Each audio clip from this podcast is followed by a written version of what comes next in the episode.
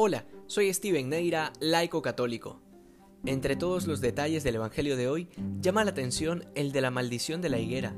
De hecho, este es el único momento en que las escrituras registran que Jesús pronuncia una maldición, y de hecho es el único momento en que Cristo obra un milagro de muerte y no de vida, que además pareciera no tener sentido porque San Marcos claramente indica que no era el tiempo de los frutos, de manera que ni siquiera la higuera tenía por qué tenerlos y sin embargo el Señor pronunció una maldición sobre ella y la higuera terminó por secarse y morir. Ante esta escena queda suficientemente clara la omnipotencia de Cristo, es decir, el hecho de que tiene el poder para dar la vida y para quitarla.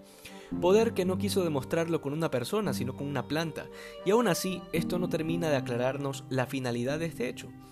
Al respecto, los padres de la Iglesia nos enseñan que estando tan cerca la pasión y la muerte de Cristo en la cruz, quiso manifestar su poder sobre la vida y la muerte a sus discípulos, para que cuando sucediera todo el escándalo de la cruz no perdieran la esperanza ni la fe. Esto, y no que tuviera hambre tan de mañana, es lo que podría explicar mejor la razón de esta escena tan particular del Evangelio. Sin embargo, el significado no termina ahí, sino que tiene también un sentido profético, respecto a aquellas palabras que antes había pronunciado, de que aquel que no dé fruto será arrancado y tirado al fuego.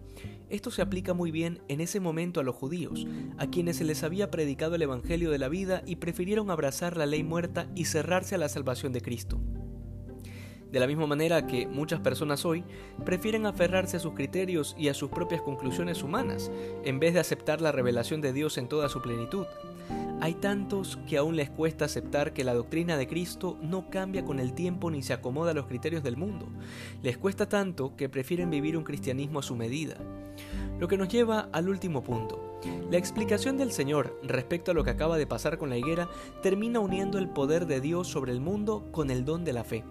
Dios nos concederá aquello que le pidamos con fe, pero con una fe verdadera que pide como si ya hubiese recibido, porque esa es la confianza de los hijos con su Padre y por ende de nosotros con Dios.